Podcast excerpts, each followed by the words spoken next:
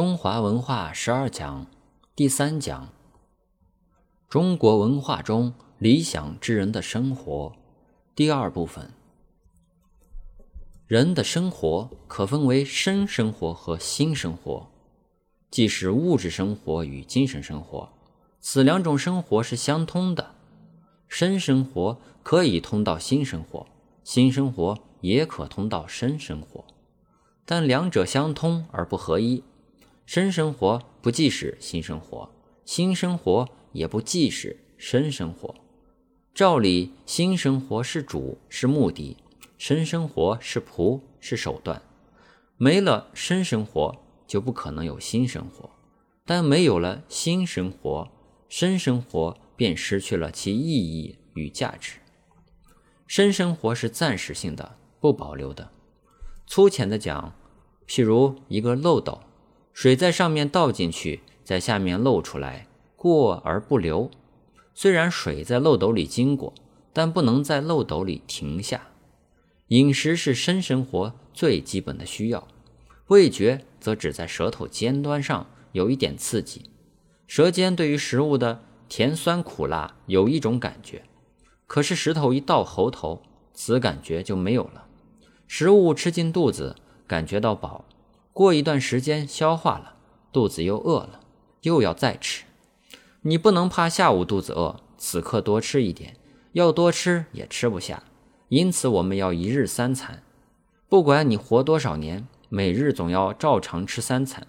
那三餐仅是维持我们身体的存在，它自己是不保留的。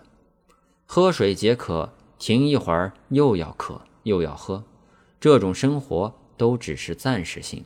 因此，永远不会满足。这种生活又是肤浅的，没有深度。不要经教育，大家会吃，吃起来大家一样。不能说这个民族文化高、知识高，吃时滋味也会高一些，或者可以欣赏到一另一种滋味。换句话说，吃的生活是人同禽兽一样，无多大区别。其他穿衣。住屋行路可以依照这比喻推去，不必逐一去讲。衣食住行以外有休息，有睡眠，一切都为保持我们身体求健求寿。人的身体也等如一架机器，机器有作用无意义，身体也如此。人的两眼是我们一架大机器身体中的一架小机器，眼能看，有看的作用。但只有看，便没有意义。需把看到的反映到心，见了才是有意义。我和你一样的看，但反映到心上，却发生了两样的意义。如两人一起看电影、看评剧，看得一样清楚，但欣赏却不同。大家读一本书，心上反应可有千差万别。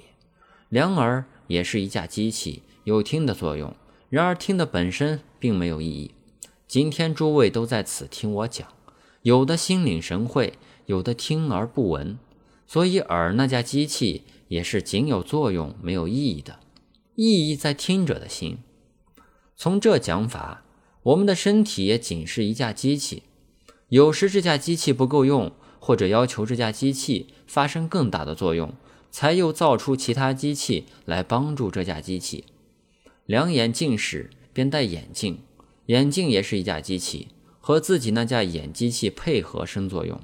我们看电视，电视机又是一架机器，帮助两眼来看本来看不到的东西。我们听电话，电话机也是一架机器，用来补充我们那架耳机器的不足。今天科学发展日新月异，大体说来都是为了我们的衣食住行。今天这个世界。尽可说是成了一个机器世界了。从前是一个大自然的世界，在此自然世界中有一架最精最巧的机器，便是我们人的身体。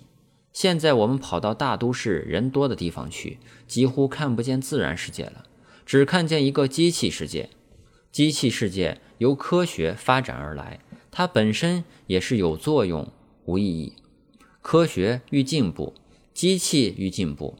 机器作用越来越大，但一切只如人体的化身，身生活总是有作用无意义，是手段非目的，在这方面太发展也是一件危险的事。如一把刀，磨来愈快，作用也愈大。如使用这把刀的是一疯狂汉，或是一半醉不醒的人，他拿了这把刀，只增加其危险性。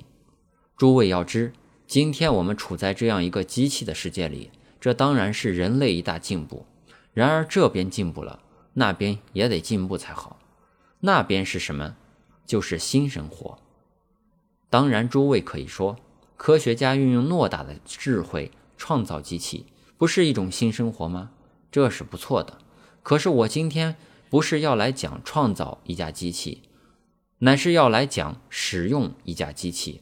这两者间可以完全不同。